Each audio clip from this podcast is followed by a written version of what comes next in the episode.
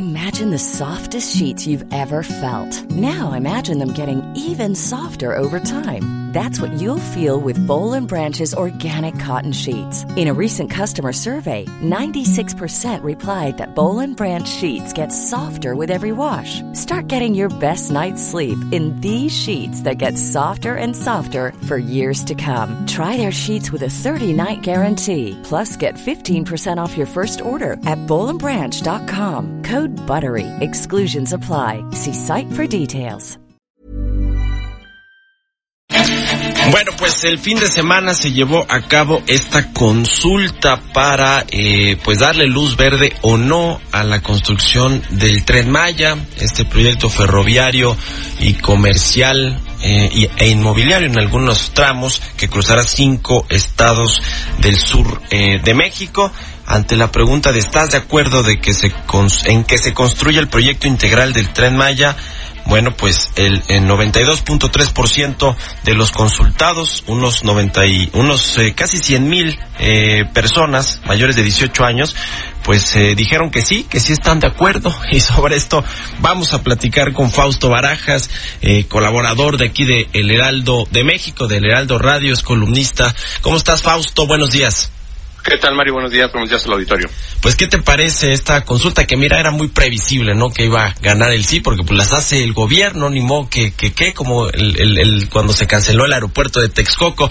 Pero más allá de esto, ¿cómo ves el, el proyecto que ha sido muy cuestionado por temas ahí de derechos de, de vía, de paso, eh, medioambientales y demás? Así es, Mario. Bueno, pues este, el proyecto es cuestionado desde el origen de las consultas, como bien mencionabas. Todas las consultas que ha hecho el gobierno siempre salen pues como quiere el gobierno, ¿no? Cuando el aeropuerto se canceló el aeropuerto, ¿no? Cuando el tema de Baja California pues también salió a favor, ¿no? En fin, salen como quiere el gobierno y desde desde el, desde el origen eh, de las consultas creo que no son bien realizadas, de hecho no no contemplan cómo se deben hacer las consultas y ya de origen pues tienes cuestionamientos hasta de la legitimidad del ejercicio. Pero bueno, ya en términos del proyecto, en términos financieros y técnicos, pues es un proyecto que ha venido, se ha cuestionado como otros grandes proyectos que están anunciados en este gobierno, como la refinería, el tren este, el transísmico eh, y Santa Lucía. ¿no? Y este, pues también por los medios que tiene en términos de los derechos, digo, desde derechos de vía, permisos ambientales, lo que va a implicar el cruce en ciertas partes de la selva, y que pues a, todas luces pues todos estos permisos no están listos y creo que serían difíciles de obtener por donde va a pasar muchas partes de este tren. Y después, si te vas al tema ya financiero, pues si recordamos a principios de año se había dicho que este proyecto iba a ser financiado prácticamente en un 90% por el sector privado y solamente el 10% por el sector eh, público. Uh -huh. Y ahora pues resulta que el proyecto es prácticamente financiado totalmente por el sector público. ¿Qué significa esto para los que nos están escuchando? Que todos los recursos van a provenir del presupuesto de la federación, es decir, de los impuestos de los mexicanos.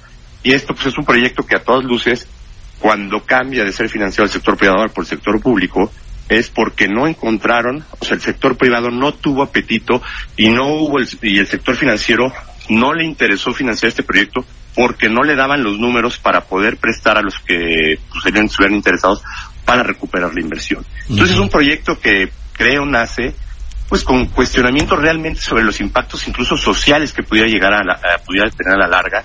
Es un proyecto que pues todavía tiene muchas cosas que le faltan para lo que se está diciendo que va a costar y en el tiempo que va a estar.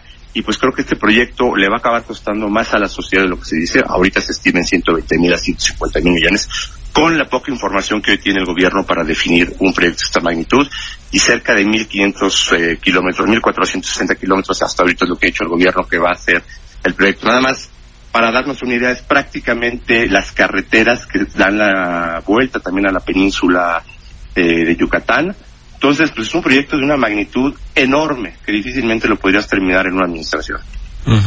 Ese es el gran reto, ¿no? Porque es este tipo de proyectos que requieren muchos recursos públicos, ya lo estamos viendo, cambió el, esquema, la mezcla de recursos privados públicos, ahora la mayor carga la va a traer el gobierno con el presupuesto eh, federal, eh, por un lado, pero por otro lado, pues son proyectos que se tardan efectivamente mucho. Bueno, ahí tenemos, nomás para, para poner un ejemplo muy claro, el tren México-Toluca, ¿no? Que no se terminó en, la, el sexenio pasado y que quién sabe si se termine este este sexenio. Ese es el gran tema. ¿Cómo le van a hacer para sacarlo conforme a los parámetros que tienen ya definidos en cuanto a tiempo y costo?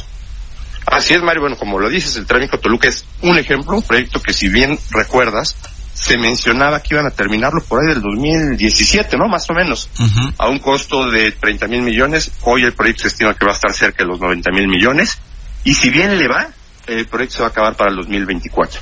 Y ahí tenemos pues prácticamente un elefante blanco, o le podríamos llamar una, serpiente blanca a lo largo de la México Toluca. Y un proyecto de esta magnitud, pues me da la impresión que puede correr la suerte de este proyecto, por lo que va a implicar hacer tan largo un, un tren eh, a lo largo de, estos cinco estados, pues con diferentes problemáticas desde sociales y ambientales. Entonces, pues sí, como mencionamos, se antoja a todas luces complicado. Y otro dato, o sea, lo que va en teoría a costar, que hoy estiman, para que lo tenga claro nuestro auditorio, es el equivalente a cinco o seis años de inversión carretera en todo el país. Es lo que gasta el gobierno, si bien le va, cada año en carreteras, que es más o menos 40 mil, 30 mil millones de pesos en todo el país creo, y estos recursos que se están destinando al tren Maya, se están quitando de otras áreas que a lo mejor hubiera sido más interesante destinarlos, incluso por su impacto social.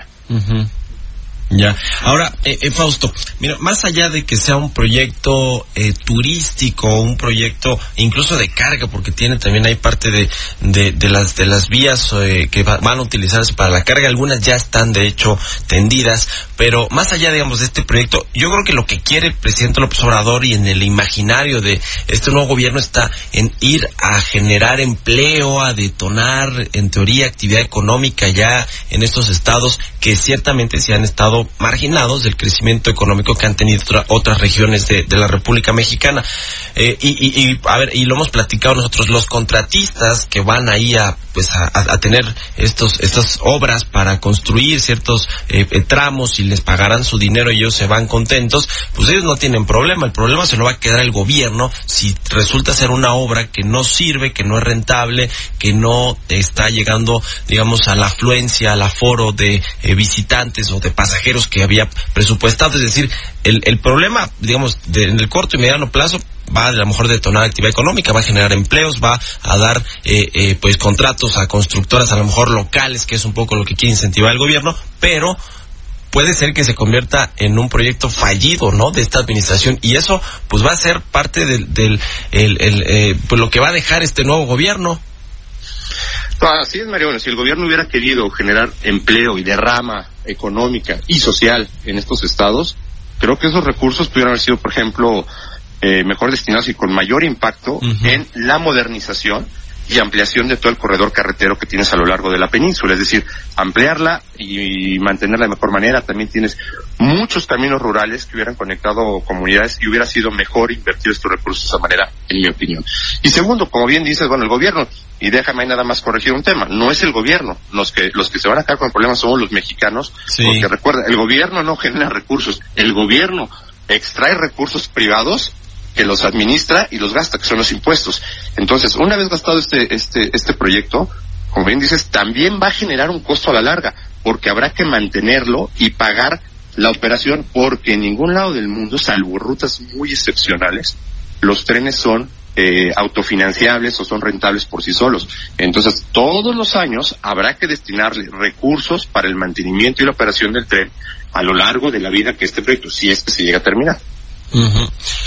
Bueno, pues sí, a ver qué, qué pasa. Eh, ya platicamos aquí sobre este acuerdo de inversión en infraestructura que presentaron hace una semana los empresarios.